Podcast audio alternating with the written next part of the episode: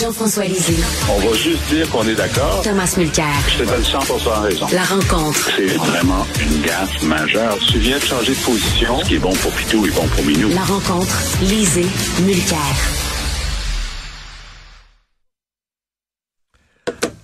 Alors, nous parlons, désolé, petit problème technique, nous parlons donc à Jean-François Lisée et Thomas Mulcair. Bonjour à vous deux.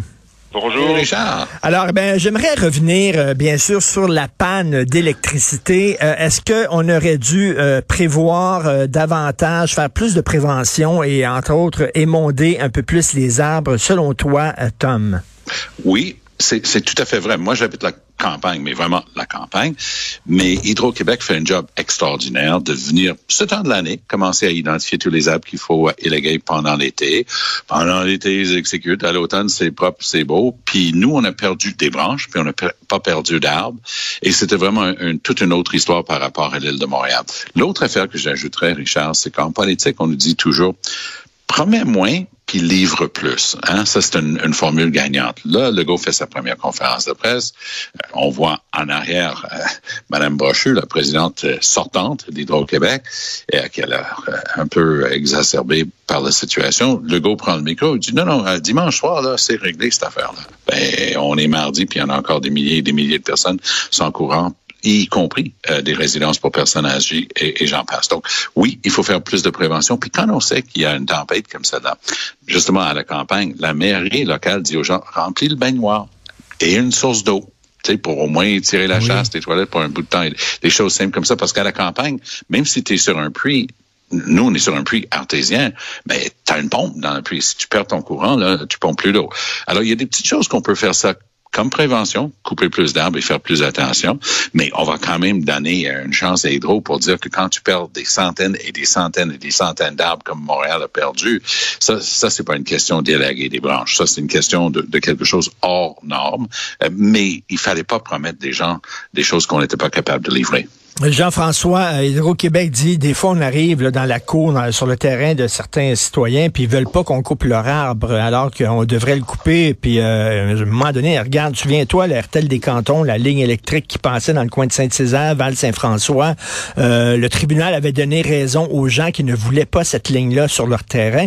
Et finalement, le gouvernement de Bernard Landry, tu t'en souviens fort bien, avait passé une loi en disant, écoutez, c'est une raison d'État, on a besoin de cette ligne électrique-là, et même si n'êtes pas content, elle va passer. Donc, j'imagine qu'Hydro-Québec a les pouvoirs de dire aux gens, ben, on va le couper ton arbre. Il est dangereux. Oui. oui, effectivement. Tant que tant que le citoyen ne s'attache pas à l'arbre, auquel cas il faut couper juste au-dessus de la tête. Mais euh, regarde, moi, euh, ben, je suis d'accord avec Tom que effectivement, il n'aurait pas dû dire que c'était le dimanche que ça reviendrait, mais il y a, y a deux choses. Euh, il y a le fait que des événements comme ceux-là vont être de plus en plus fréquents. Et donc, il, faut, que la résilience du système soit renforcée, bon, comme, comme on l'avait fait après la crise du verglas. Euh, et puis, euh, on n'a pas eu d'autres événements du genre euh, assez euh, dramatiques pour que des pylônes tombent. Il hein. faut se souvenir qu'à la crise du verglas, les pylônes étaient tombés. c'est ça. C'était énorme. Bon, alors ça, on a, rendu ça plus résilient. Euh, effectivement, on peut se demander si l'enfouissement euh, n'est pas une solution, mais extrêmement coûteuse, évidemment. Ça veut dire que si on choisit l'enfouissement, on choisit aussi une augmentation euh, de la de, tarification de l'énergie. Là, ça vient, ça vient ensemble. Mais moi, il faut quand même savoir que ça n'existe pas un réseau électrique qui va euh, pour 100% hmm. des clients à 100% des hmm. événements météorologiques. Ça n'existe pas. Euh, il faut savoir vivre avec des interruptions euh, de courant une fois de temps en temps pendant quelques jours. Ça va faire partie de nos vies. et il ne faut pas s'attendre à ce que à ce que tout soit totalement résilient tout le temps dans les dans les circonstances euh, météo qu'on va connaître dans les années à venir. Tout à fait. Est-ce qu'on ne devrait pas protéger un peu plus quand même les résidences pour personnes âgées, les CHSLD, etc., euh, Tom? Parce qu'il y a encore des résidences là, qui n'ont pas d'électricité avec des oui, gens Oui, avoir une, une, réserve stratégique euh, de quelques centaines de génératrices qui appartiendraient à la société d'État, le cas échéant, pour que des services locaux, parce que même les municipalités de taille moyenne ont un bon service de sécurité publique, ben on va s'assurer qu'il y, y, a une manière de les équiper avec quelques génératrices, justement pour rebrancher les, les résidences pour les gens les plus vulnérables. Ça, c'est pour moi, c'est une évidence et c'est quelque chose de facile à faire et qui coûterait pas une fortune. Jean-François, le débat concernant euh, euh, François Legault qui a retweeté un texte de Mathieu Bock côté qui chantait les louanges de l'Église catholique. Est-ce que c'est une tempête dans un verre d'eau bénite, selon toi? oui, mais c'est une tempête quand même. mais euh, et puis moi, ce que je trouve extraordinaire, c'est qu'il a fait le retweet pas seulement un retweet, il a dit euh, le catholicisme euh, nous a permis de, de, développer une solidarité qu'on ne trouve pas sur le reste du continent. Bon. Et il a fait ça à 6h30 du matin. Ça veut dire qu'aucun conseiller n'a été consulté. ding, ding, ding, ding, ding. Exactement. Ouais. Et puis, euh, écoute, dans le contexte où on est dans une semaine où on a euh, débattu la prière à l'école, puis il a dit que c'était très important de la laïcité, puis il a réaffirmé la laïcité, est-ce qu'il aurait pu juste dire joyeuse Pâques? juste dire joyeuse Pâques, ça, ça, aurait été suffisant. Et ce que je trouve grave, parce qu'on peut débattre, hein, on peut débattre, est-ce que le catholicisme a fait en sorte que ça, ça, ça a créé chez nous un esprit de groupe euh, qui, bon, on peut dire oui, on peut dire non, on peut dire plein d'autres choses positives ou négatives sur le catholicisme au Québec. Euh, mais ensuite, cinq heures ou six heures plus tard, il a ajouté, il faut distinguer Laïcité et patrimoine. C'est pire. C'est pire. Ça n'a rien à voir avec son premier tweet. voilà.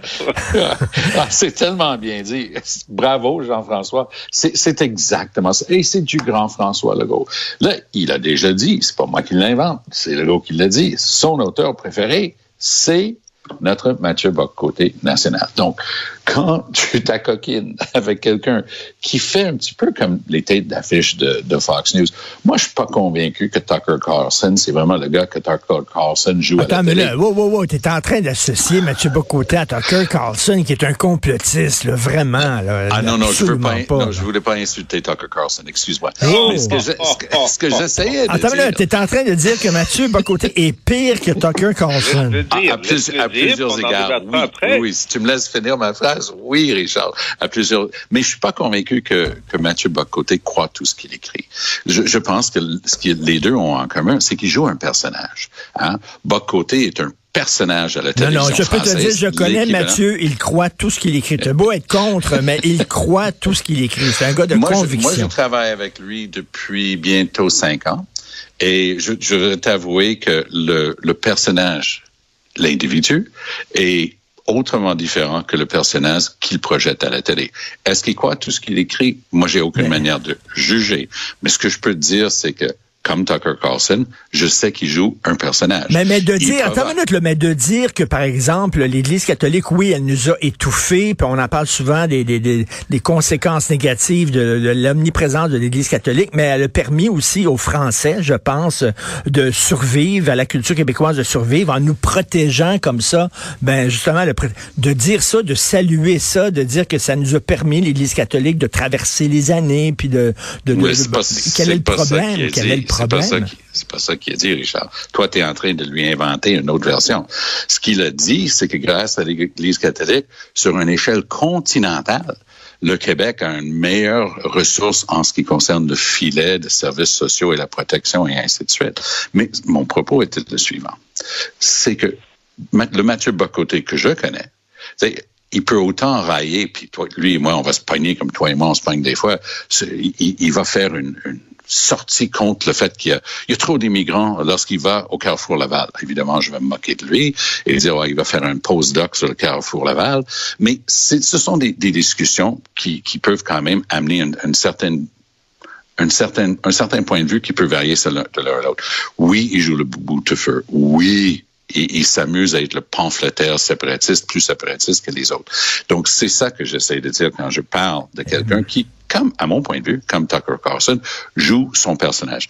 Là où ça a été problématique ici, et je pense que Jean-François l'a tellement bien résumé, c'est que Legault n'a pas réfléchi. On sortait d'une semaine de salle de prière, puis d'accommodement raisonnable, puis de discussion, puis de résolution unanime, et vling. Le gars qui dit, il y a une séparation, il y a une étanchéité au Québec, là. L'Église et l'État, c'est deux, ça, ça se touche même pas. Il y a aucune commune mesure. Tout d'un coup, il est en train de dire que sa religion, le catholicisme, est plus, plus meilleur, pour le dire en tête à claque, que les autres religions sur le continent. C'est ça un problème. Parce que ça contredit tout le reste de son discours sur la laïcité, sur la séparation de l'Église et l'État, sur la loi 21 et tout y quanti. Et c'est pour ça qu'il faut pas tweeter à 6h30 avant que tu aies pu parler avec ton chef de cabinet. Mais, mais euh, Jean-François, euh, on n'a pas de problème à dire que l'Arabie saoudite est un pays de culture musulmane et que l'Iran est un pays de culture musulmane. Quel est le problème de dire au Québec, on est catholique, on a un héritage catholique, on a un, passé catholique. la religion catholique a participé à créer le Québec tel qu'on le connaît, Jean-François? Mais euh, s'il avait dit n'importe laquelle de ces affirmations-là, c'est ça. c'est exactement ça. Richard n'arrête pas de réécrire ce que Bob Côté a écrit. c'est toi, tu devrais écrire les tweets de François Legault à 6h30 le matin. Il n'y en aurait pas de problème. Parce que, bon, je ne ferai pas la comparaison avec l'Arabie Saoudite, qui est, un, qui est une dictature obscurantiste euh, pire que le Québec des années 50 et 40. Mais euh, mais écoute, la, question, c'est dans ce tweet-là, il fait effectivement, il, il, impute au catholicisme la solidarité québécoise. On peut tout à fait dire que le Québec est en Amérique du Nord la société qui, euh, qui a le filet social le plus développé. Ça, c'est tout à fait vrai. Euh, pour parler de wet dream, le Québec est le wet dream des démocrates américains. Exactement, ils voudraient que les États-Unis soient comme le Québec. Puis, puis, je le dis pour vrai, là, Bernie Sanders euh, s'inspire du Québec, euh, Ralph Nader s'inspire du Québec, les démocrates euh, voulaient faire une loi sur le code du travail qui était comme le Québec. Est-ce que c'est grâce au catholicisme? Ben, ben Jean-François, ben, est-ce qu'on n'a pas, est-ce que l'État québécois qu'on s'est donné n'était pas justement, on a remplacé l'Église catholique qui prenait soin des pauvres, qui prenait soin des désirtés, etc. On l'a remplacé par l'État? Il n'y a pas un côté, ben justement, il n'y a pas un côté où on a on a, oui, non, mais on a continué un peu l'héritage de l'Église catholique, mais avec un État plus moderne. Ben, écoute, ça, se discute, mais euh, euh l'Église catholique a résisté à l'idée qu'on ait une éducation euh, pour tous, une éducation ben publique pour tous. Euh, L'Église catholique et Duplessis nous a empêchés de faire la Révolution tranquille pendant 25 ans qu'on voulait faire avant. Alors, moi, j'aurais pas écrit ça. Oui, et, par la même occasion, il faut aussi regarder que des gens qui étaient d'autres religions ont contribué énormément à bâtir le Québec d'aujourd'hui. Et c'est cette exclusion qui est implicite là-dedans qui peut parfois blesser. Pense à une chose. Les CLSC sont issus de quoi? Ils sont pas sortis de nulle part. C'était issu d'un groupe d'étudiants de l'Université McGill qui avait fondé un Point St. Charles Community Clinic sur un modèle américain, parce qu'il y avait des Américains d'autres confessions, justement, qui avaient dit, ça, c'est un modèle pour amener des services auprès du public. Personne ne va dire, c'est parce qu'il y avait des étudiants de McGill de telle religion et de telle langue maternelle qu'on peut remercier d'avoir des CLSC. Non, les CLSC étaient une excroissance normale d'un système de santé public généralisé, universel et, et gratuit.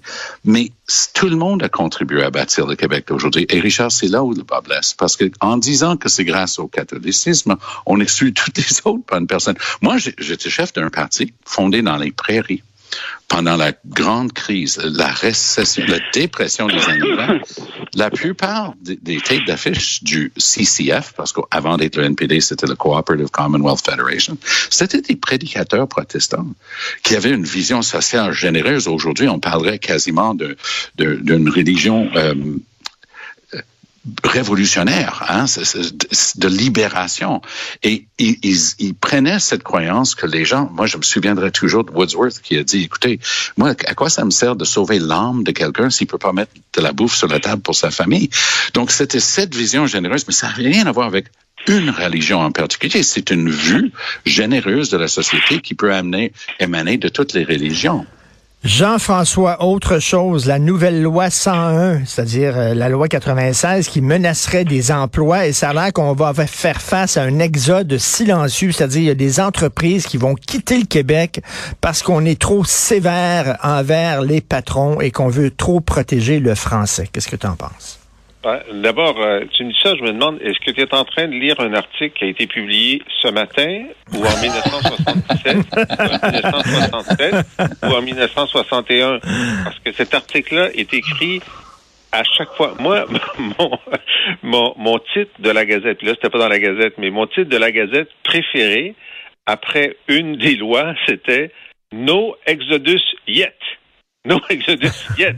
Ça va venir, mais pour l'instant, il n'y en a pas. Bon, il y en a eu des entreprises qui ont quitté, évidemment, à cause de la loi 101. On se souvient euh, de la... De, de, Sun Life.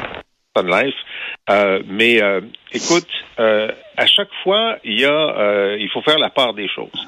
Alors, des entreprises qui disent qu'on va quitter à cause de ça, il y en a toujours. Est-ce qu'il y en a qui quittent? Oui. Est-ce qu'il y en a qui délocalisent, par exemple, avec le, le, le travail à distance? C'est possible. Euh, dans le cas euh, qui nous occupe, c'est que la loi 96 dit, ben maintenant, euh, il faut que le répondant de l'OQLF dans le processus de francisation soit le dirigeant de l'entreprise. Il peut pas déléguer euh, l'interface à un consultant. Il peut embaucher un consultant, mais c'est lui qui doit être le répondant. Fait que quand un répondant est au Québec, puis qui dit, moi, je veux pas le faire, euh, j'ai pas beaucoup d'empathie. Mais il y a certains cas où, ben, le président de l'entreprise, est aux États-Unis. Fait qu'il sait même pas c'est quoi ce l'OQLF qui, qui, qui l'appelle. Alors, dans ce cas-là, je pense qu'il faut peut-être modifier la loi pour dire le plus haut dirigeant de l'entreprise qui réside au Québec doit être le premier répondant. Et si lui veut que dans l'appel, il y ait le consultant, ça ne dérange pas. Mais euh, c'est un peu ça la, la problématique. Ben, moi, je mets mon chapeau d'ancien haut fonctionnaire, puis je regarde la réponse du bureau de Simon Jolin Barrette, puis si j'étais le premier ministre, davantage son chef de cabinet, Martin Koskinen, euh, j'appuierais tout de suite sur la sonnette d'alarme. Je convoquerais Jolin Barrette, puis je lui dirais ceci. La loi 96 vise à obtenir un résultat. On va pas avoir à chaque fois un bras de fer sur les moyens pour atteindre le résultat. On appelle ça en anglais quiet, quiet quitting. Hein? Tu es en train de quitter silencieusement parce que les gens veulent pas attirer de l'attention sur eux-mêmes. Mais on parle pas de, trucs exotiques. On, parle des gens avec des noms aussi compliqués que Pierre Meunier qui sont en train de dire non, je peux pas faire ça moi-même. J'ai une petite compagnie, j'ai 40, 60, 80 employés. Je donne ça à une personne qui fait ça à complet, tout comme je donne ma comptabilité à un comptable public agréé parce que c'est la personne qui est compétente. Moi, j'assume la responsabilité de ce que je vais soumettre. Mais les fonctionnaires de l'OQLF, de toute évidence, ont reçu une interprétation, parce que c'est de ça qu'il s'agit, de ce que la loi exige, que c'est non seulement l'entreprise, parce que Jean-François, sa solution réglerait tout. Mais c'est pas ça qu'ils veulent. Ils veulent que ce soit la personne qui s'assoit, qui remplit le formulaire, qui interagit avec les autres, tandis que c'est comme si le ministère du Revenu disait non, non, non, non, non, je veux rien recevoir de ton comptable, je veux rien savoir de ton expert en, en impôts ou en comptabilité. Non, je veux que toi, chef d'entreprise, tu fasses ça toi-même. Et c'est de ça qu'il s'agit ici. C'est une lubie de fonctionnaires de ronds de cuir zélé qui est en train de faire très mal au principe de base, c'est qu'on veut plus de Français dans les entreprises. Ouais, je trouve que je trouve que Tom apporte un très très bon argument. Euh, je comprends que la volonté, c'est que la direction de l'entreprise soit impliquée dans le processus. Mais euh, le chef d'entreprise, exactement, ne, ne c'est pas lui qui a rempli le rapport d'impôt, puis c'est pas lui qui fait un certain nombre de trucs. Il, il, il a la responsabilité euh, du truc. Alors, euh, je pense que ça va être intéressant de voir euh, comment euh, Jolin Barrette et les autres vont, vont réagir à, à ces demandes-là, parce que je suis sûr que c'est pas le go qui appelle, c'est Fitzgibbon. je sûr que Fitzgibbon oui, va dire, oui, ou, ou, les, ou, Eric, ou Eric Girard. En tout cas, on, nous, Éric Girard, en effet. on nous refait ce coup-là de l'Exode et le coup de la Brinks régulièrement, effectivement. Oui. Merci à vous deux. On se reparle demain. Bonne journée. Salut. Bye.